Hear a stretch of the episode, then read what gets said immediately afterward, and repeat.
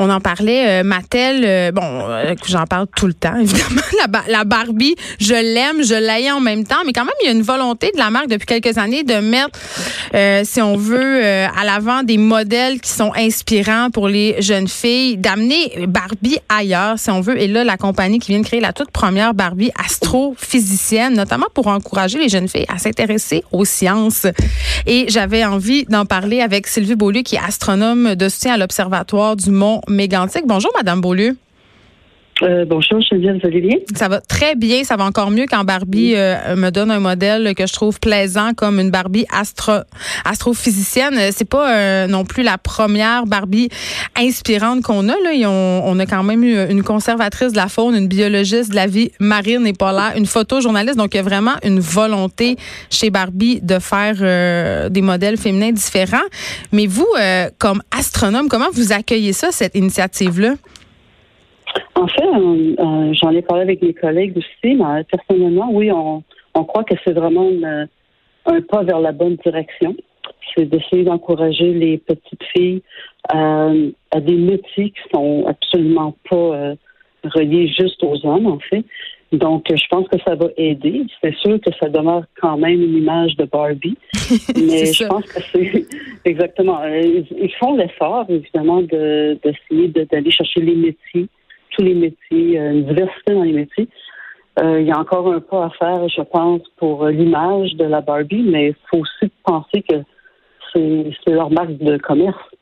Puis après 60 ans, c'est un peu difficile de changer une marque de commerce comme ça, mais on a bon espoir que ça va se diriger vers le, euh, du bon côté. Vous, vous... Essayer d'enlever l'image de la femme parfaite euh, qui ressemble ben à Barbie. oui, mais la Barbie astronome ou astrophysicienne, elle est quand même blonde, euh, elle est caucasienne, elle est mince, mais ça, c'est un autre débat. C'est quand même une bonne chose. Et là, vous avez dit quelque chose que je trouve assez intéressant, Madame Beaulieu. Vous avez dit, Mattel qui essaie de mettre en lumière des métiers, mais astronome, c'est pas un métier comme les autres. Comment on devient astronome? des longues, de longues études. Euh, on décroche pas, c'est ça. Non, c'est ça exactement. Ça prend donc, il faut aimer les sciences, c'est certain, mais les mathématiques aussi. Euh, puis ce qu'on fait, c'est qu'on fait, on commence par faire un baccalauréat en sciences, surtout la science physique et mathématiques. Puis par la suite, on fait une maîtrise et un doctorat en astronomie, plus spécialisé dans, dans l'astrophysique. Euh, on peut choisir un sujet différent, que ce soit l'étude des galaxies ou des étoiles. Donc, vraiment, c'est de longues études. Puis après l'obtention du doctorat, alors on n'a pas encore terminé parce qu'on n'est pas encore tout à fait autonome. Donc, euh, on fait ce qu'on appelle le postdoc. Ça, c'est vraiment trois années suivant l'obtention du doctorat. Et on, on est assisté par des professeurs pour vraiment nous tenir encore un peu la main pour apprendre vraiment les métiers, pas seulement d'astronome, mais de faire des demandes de subventions, de d'écrire des rapports. Oui, je comprends. je comprends que c'est un long parcours, mais mais en, mais en même temps, j'ai l'impression qu'on.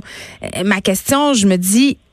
Est-ce qu'on intéresse assez nos jeunes filles aux sciences? Parce que moi, j'ai pas l'impression, en tout cas, c'est peut-être un préjugé de ma part, euh, qu'il y a beaucoup de petites filles qui rêvent d'être astronautes, astronomes, qui, qui veulent devenir chercheurs. Euh, on intéresse peu les petites filles aux sciences et ça commence au primaire. Exactement. Mais en fait, ça commence beaucoup plus tôt que ça. Euh, moi, j'ai des petites, euh, des petites nièces, des petits neveux, puis ça commence vraiment là, à l'âge de un ou deux ans. Euh, les cadeaux qu'on leur donne, est-ce qu'on choisit de trouver des cadeaux spécifiquement pour les garçons ou pour les filles? moi, j'essaie en fait de, ne pas faire ça. Je n'offre pas des poupées en général, pas seulement des Barbie, mais des poupées.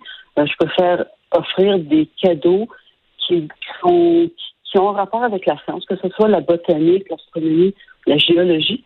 Et je peux vous dire que ma petite nièce de 4 ans, là, elle adore ça, les petites roches. quand elle doit casser un morceau de, de plante pour trouver des petites roches dedans, ben c'est déjà un pas. Puis euh, je lui offre toutes sortes de cadeaux, même d'astronomie. Elle, elle, adore ça. Donc ça commence vraiment à la maison, ensuite à la garderie, et ça se poursuit, ça se poursuit au primaire, secondaire. Donc c'est un long parcours, oui. Euh, est-ce que, puis là, cette question-là, je la pose à beaucoup de femmes qui évoluent dans ce qu'on appelle euh, des milieux très reconnus pour leur boys club, donc des milieux vraiment masculins. Est-ce que c'est difficile d'évoluer mm-hmm. euh, dans le monde des sciences pour une femme? Ça l'était dans le passé. Ça commence beaucoup à s'améliorer parce qu'il y a beaucoup de, ben, le terme en anglais, le networking. Euh, du réseautage. prennent, exactement, oui. Beaucoup de femmes prennent en charge ce genre de, de réseautage pour essayer d'amener les jeunes étudiantes à se sentir mieux déjà dans leur environnement. Mais ça change aussi parce que c'est sûr qu'avant, il y a 20, 30 ans, c'était difficile. On était peut-être entre 5 et 10% de femmes dans les sciences. Euh, comme les sciences physiques, je pourrais dire, puis l'ingénierie. Mais ça augmente même au département de physique à l'Université de Montréal. Il y a énormément d'étudiantes femmes et euh, elles, se sentent très bien dans le département. J'ai rarement entendu des plaintes. Donc, ça s'améliore, mais ça prend quand même un effort constant pour essayer d'en amener plus. Mais est-ce que cet effort-là, ça pourrait pas passer par une certaine parité? Parce que j'en ai interviewé des scientifiques ici, puis on me disait, écoutez, c'est toujours la même chose. On a de la difficulté à faire financer nos recherches. Euh, on a de la difficulté à être représenté dans les grandes recherches. Donc, la parité, ça pourrait pas être peut-être un peu la planche de salut des femmes en sciences pour le moment, pour faire évoluer les choses, faire changer les mentalités.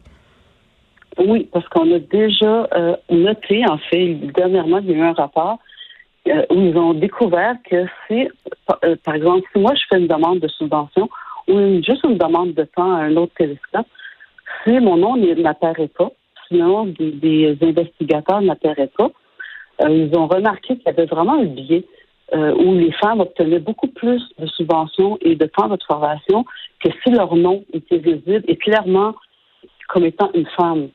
donc, euh, un nom clairement féminin. Oui, exactement.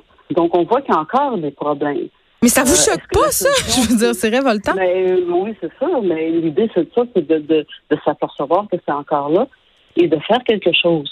Peut-être que la solution, ce serait de, quand on fait ces demandes-là, que maintenant, les organismes nous disent on ne veut pas avoir votre nom visible sur les demandes. Lorsqu'on les remet à des, à des arbitres, qui vont décider si on offre le temps de télescope ou si on offre la subvention, d'enlever les noms et ensuite de vraiment juger les projets euh, par la valeur des projets.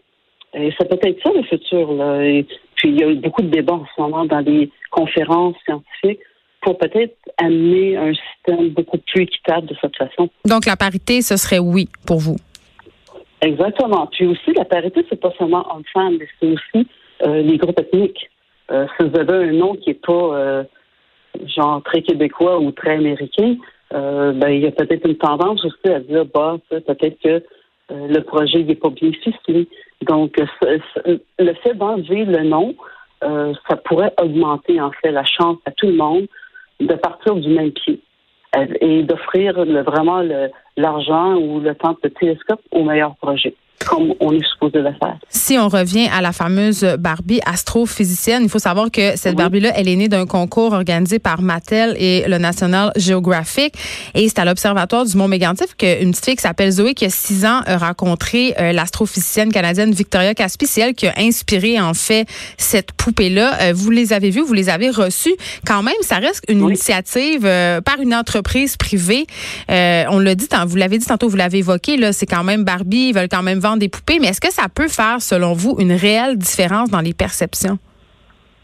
Moi, je pense que oui, surtout pour la petite Zoé. Euh, mettez sa classe, elle a 6 ans. C'est une petite fille qui est un petit peu gênée. Puis elle arrive là, dans un télescope professionnel. Euh, c'est impressionnant déjà. Le fait d'être sur place, lorsqu'on arrive au Mont Mégantic, on voit le, télé, on voit le, le gros télescope, oui. Oui, puis je pense que ça, elle va s'en rappeler longtemps, la petite. Là. Puis je pense que c'est ça qui est l'idée derrière le fait d'accepter ce genre de projet-là.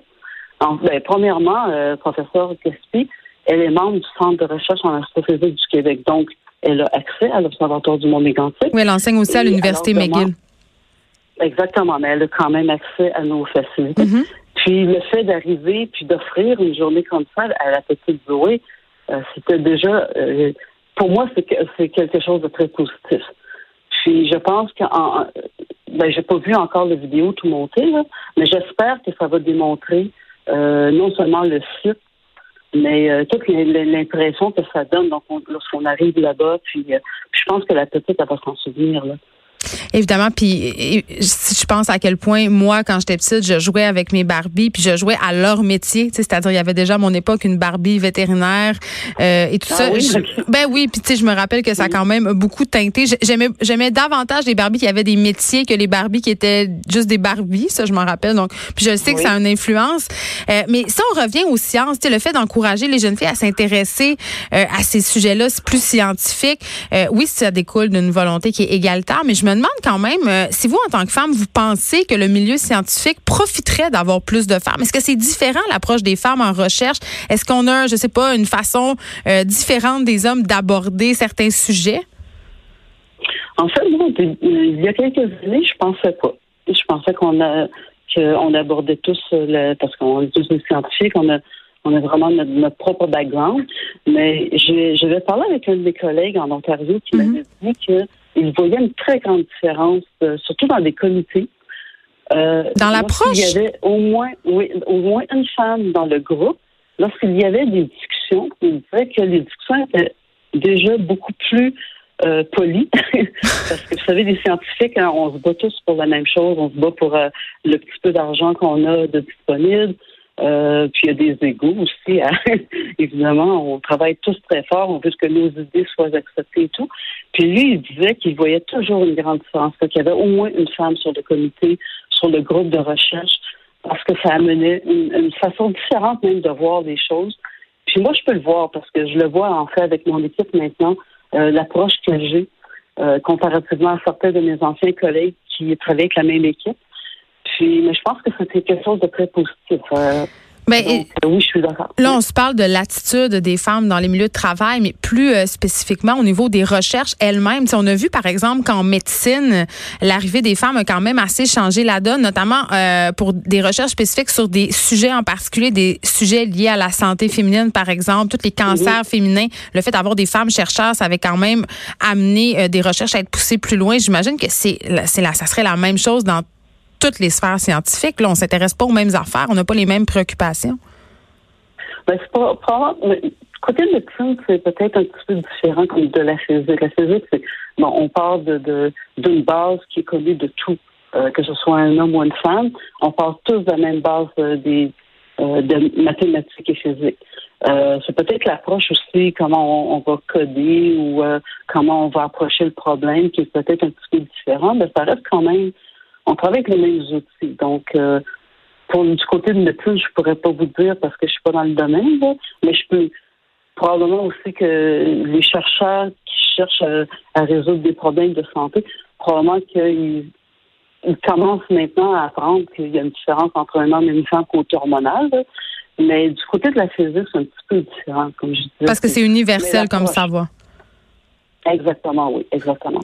Merci Sylvie Beaulieu de nous avoir parlé. Vous êtes astronome de soutien à l'Observatoire du Mont Mégantic. Merci de m'avoir invité. C'est quand même euh, suis tout le temps un peu partagée quand il y a des nouvelles euh, qui concernent Barbie euh, et Mattel, euh, la compagnie qui fabrique Barbie. moi, j'ai une fille de 9 ans et elle s'intéresse encore aux Barbie, quoique de moins en moins. Je pense que s'il y avait une Barbie influenceur, ça pourrait l'intéresser davantage. Mais on était l'autre fois dans une boutique de jouets pour les enfants, puis il y avait, on sait que depuis quelques années, il y a une Barbie plus enrobée. C'est pas, une Barbie grosse, là, ils ont pas peur des mots. C'est juste une Barbie, en tout cas à mon sens, qu'il un IMC plus normal parce qu'on sait que les mensurations de Barbie, même si ont été revues avec les années, sont moins exagérées, là, sont quand même assez inatteignables pour la plupart d'entre nous.